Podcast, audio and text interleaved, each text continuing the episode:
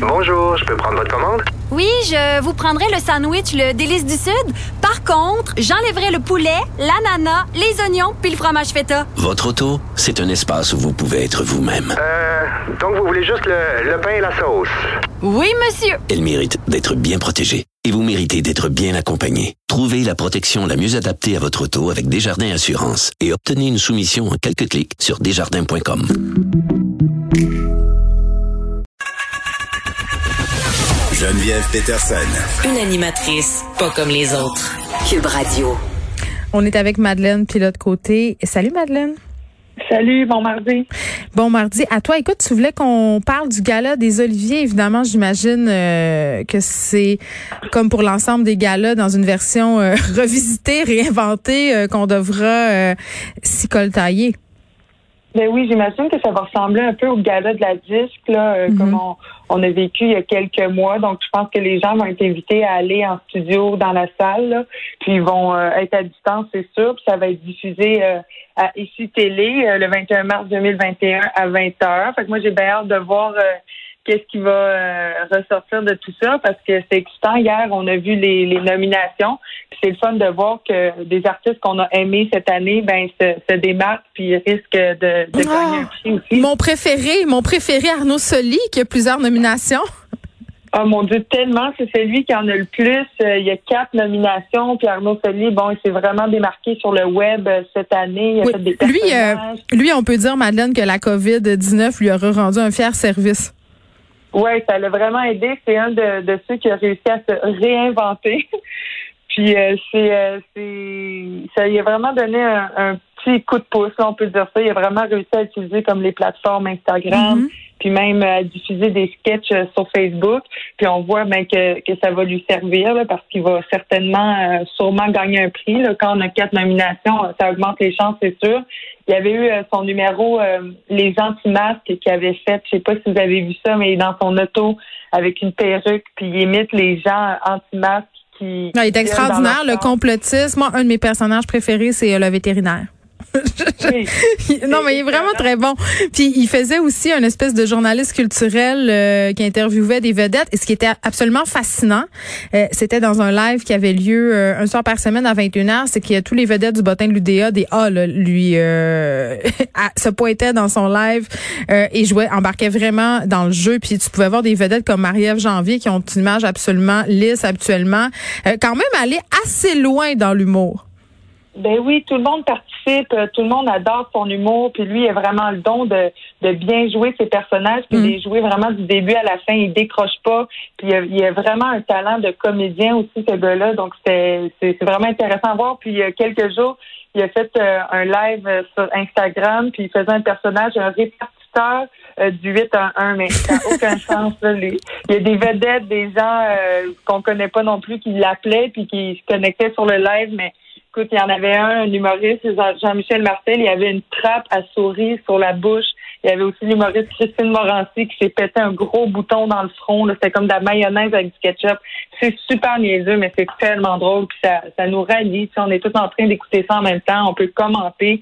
C'est vraiment de quoi de, le fun puis de, de rassembleur. Bon, Madeleine, dis-moi l'humour que la réputation malheureusement d'être un boys club. Est-ce que les nominations euh, à ce gala vont en ce sens-là? Ben c'est ce qui m'a vraiment frappé moi en regardant les nominations là, Euh, je regardais puis il y a même des catégories où il y a même pas de filles euh, de nominées. Fait que je trouvais ça un peu dommage. Euh, Tu sais les catégories sans filles c'est euh, capsule ou sketch humoristique de l'année, il y a juste des gars. Mm. Aussi catégorie euh, il y a des catégories avec euh, juste une fille découverte de l'année, artiste Covid de l'année, puis capsule radio humoristique de l'année aussi. On salue euh, les filles qui y sont, c'est Christine Morancy, Rosalie Vaillancourt, Michel Desrochers. Mhm. Mais l'humour, c'est pas nouveau. Hein. Moi, j'étais allée à l'école de l'humour pendant deux ans. Euh, J'ai fait le programme d'excellence humoristique. Puis on n'était pas beaucoup de filles. là. Pourquoi tu penses, hein? C'est-tu parce qu'on est dans ce mythe que les filles, c'est pas drôle? Ouais, ben je vais te le dire pourquoi. Parce que euh, dans l'imaginaire collectif puis dans la société, une fille drôle, euh, mettons un gars là, qui recherche une fille drôle, ben ça va être une fille qui va être capable de rire de ses jokes. Euh, une fille drôle, c'est pas nécessairement une fille qui, qui fait des jokes. On apprenait ça dans nos cours à l'école. Mais avait voyons donc. une- excuse-moi. Je- non. Fait qu'une fille drôle, c'est quelqu'un qui rit des jokes des gars qui sont supposément drôles. Puis j'imagine que quand cette fille-là fait des jokes aussi euh, un peu euh, salés, c'est considéré comme vulgaire. Il y a plusieurs humoristes qui ont fait des sorties à ce niveau-là. Cathy Gauthier, entre autres, qui se faisait toujours traiter euh, euh, finalement de mauvaise fille là, parce qu'elle osait sacrer sur scène, qu'elle osait aussi parler de sexualité et d'autres thèmes qui sont habituellement l'apanage des garçons.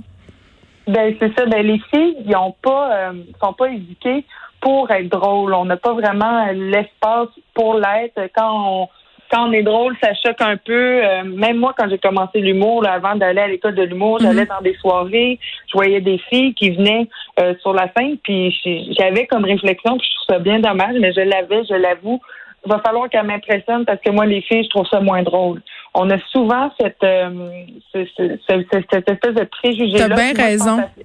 Ça, ça, ça vient vraiment du fait que euh, ben les, les filles, une fille drôle, ben c'est une fille qui est capable de rire des jokes. pas Mais attends, je vais dire quelque chose euh, peut-être euh, d'un peu délicat, mais j'ai l'impression qu'on a l'impression que les filles drôles, c'est un réflexe qu'elles doivent développer parce qu'elles sont moins belles.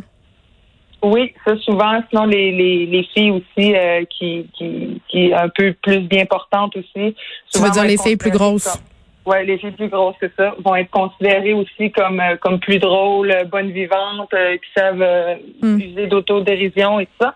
Mais euh, l'humour, ça peut être une carapace qu'on se crée parce que la société nous accepte pas tel qu'on est. Hmm. Mais euh, je pense qu'une fille euh, super belle, euh, ben, tout le monde est beau, mais une fille bien dans sa peau, euh, que n'importe qui peut être drôle, c'est pas parce que il a fallu que tu te crées une carapace que tu es obligé Ouais. de, que tu peux pas être drôle. Mais j'ai hâte que, que ça change parce que plusieurs euh, humoristes la relève euh, qui sont des humoristes féminines et ça c'est euh, c'est très bien le gala des Oliviers. Dis-moi, est-ce qu'il y a une catégorie euh, qui t'attire plus qu'une autre? Que tu trouves euh, plus intéressante?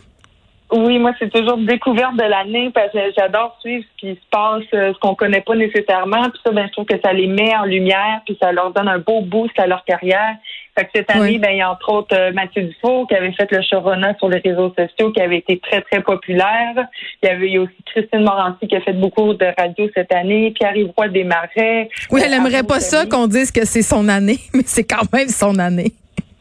Oui, c'est ça, parce qu'Arnaud Sely, il est, il est- il est, euh, dans Découverte de l'année, mais Oui. il est aussi dans Artiste de l'année. C'est ça. Que, à voir. Ce serait Bon. le fun qui skippe cette catégorie-là puis qui aille directement à euh, Artiste de l'année. Oui, c'est ça, parce que des fois, t'es 10 ans dans relève, puis c'est un peu lourd. C'est le 21 mars, euh, donc on pourra euh, regarder tout ça.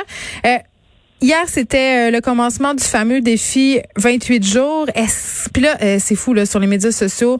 À chaque année, euh, bon, on voit plusieurs posts à ce sujet-là, des artistes, euh, des gens, euh, tout le monde là, finalement ressent comme le besoin de dire je participe, je participe pas. Tu sais vraiment là, moi je le sens, il y a comme une peer pressure de le dire ou de dire que c'est de la merde. Ben, c'est ça. Moi, je suis plus dans, dans deuxième option. Là, moi aussi, je pense. Parce que je pense que le défi 28 jours, en tout cas, moi, je participe pas. Euh, J'ai la chance de ne pas avoir euh, un grand goût pour l'alcool non plus. Fait que je sens pas que j'ai besoin de ça, mais je sens que les gens qui boivent beaucoup, ils vont dire, bon, je vais faire un petit défi 28 jours pour me prouver que je suis capable de pas boire pendant 28 jours. Ah, pour se rassurer? Ben, pour se rassurer puis se faire croire qu'ils n'ont pas un rapport problématique avec l'alcool tout le reste de l'année.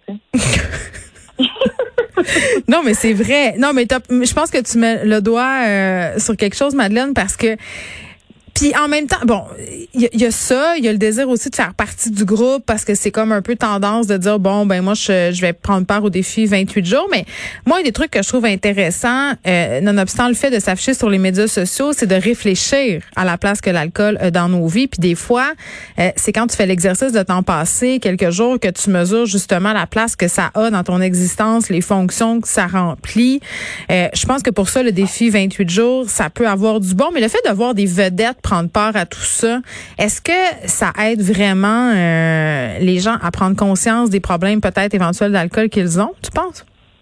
Ben, je sais pas, mais je, sais, je, pense que ça rallie les troupes à un certain point. On se dit, si je suis capable pendant 28 jours, euh, ben ça me prouve que j'ai pas de problème, tu sais. Mais là, après ça, pendant les, les, les 11 autres mois, on oublie peut-être comme de, de se poser des questions, puis de de- d'essayer de, voir si on n'aurait pas comme un problème avec l'alcool. Fait que oui, on peut suivre les vedettes qui décident de le faire parce que ça peut être intéressant. Là, ça, vous pouvez comme amasser des fonds pour la fondation Jean Lapointe. si les vedettes le si les vedettes le faisaient pas, on n'en parlerait pas. On s'entend. C'est aussi pour ça que l'organisme sollicite des gens connus. Exact, mais on a des questions à se poser quand le mois choisi, c'est le mois de février, c'est le mois le plus court. Hein? Ben, c'est le mois le plus court, puis c'est le mois le plus déprimant. Puis là, moi, je dis toujours à la blague que j'ai pas envie de passer ma pandémie à jeun. Puis euh, je riais parce que hier, on recevait une boîte ici au bureau euh, qui semblait contenir de l'alcool. On était toutes bien énervés de tout ça, tu comprends? Donc là, on ouvre cette boîte-là, puis on est comme yes, yes, ça va être du gin. Et finalement, à l'intérieur de la boîte, c'était euh, justement de l'alcool sans alcool. Puis moi, j'étais comme c'est un peu contre-productif si tu veux réfléchir à ta consommation d'alcool, de continuer à faire semblant d'en boire. Je sais pas si tu comprends ce que je veux dire. Ça t'enlève Ben pas oui. l'habitude, ça te fait pas te questionner. C'est comme si tu veux arrêter de manger du sucre, mais que tu passes la journée à te bourrer de stevia, tu te l'enlèves pas le réflexe de manger du sucre. C'est un peu la même affaire. Ben non, puis l'effet placebo va peut-être être là. Vous allez peut-être réussir à sentir un petit feeling en buvant de, de l'alcool sans alcool. Mais non, je pense qu'il faut, faut se poser les questions tout au long de l'année. Puis la pandémie, elle a comme euh, aussi euh, mis en lumière peut-être les problèmes d'alcool aussi qu'on avait. On boit plus, euh, c'est plus intense. Puis ce que ça fait aussi les défis 28 jours, les défis d'un mois, c'est que rendu euh, au, le 1er mars, là, après le 28 jours, là, ben là, on va se faire une grosse soulerie, puis on va peut-être abuser, puis là, ben, ça peut mener à des dérapes, euh, etc. Là. Ben, t'as bien raison. Puis là, je vais pas dire que la modération a un bien meilleur goût, mais c'est quand même ça que j'aurais envie de te dire. OK, Madeleine, on te retrouve demain. Bye bye. À demain.